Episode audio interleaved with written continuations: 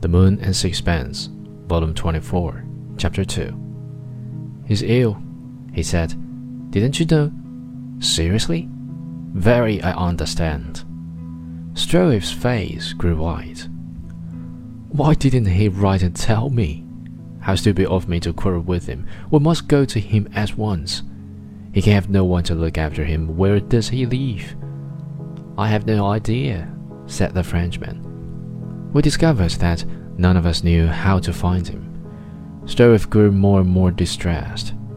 He might die, and not a soul would know anything about it. It's dreadful.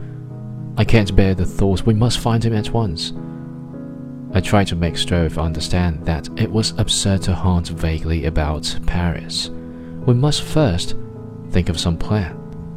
Yes, but all this time he may be dying, and when we get there, it may be too late to do anything. Sit still and let us think, I said impatiently.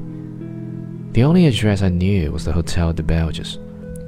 But Strickland had long left that, and they would have no recollection of him. With that queer idea of his to keep his whereabouts secret, it was unlikely that, on leaving, he had said where he was going.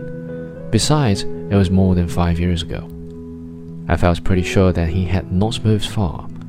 If he continued to frequent the same cafe as when he had stayed at the hotel, it was probably because it was the most convenient. Suddenly, I remembered that he had got his commission to paint a portrait through the baker from whom he bought his bread, and it struck me that there one might find his address.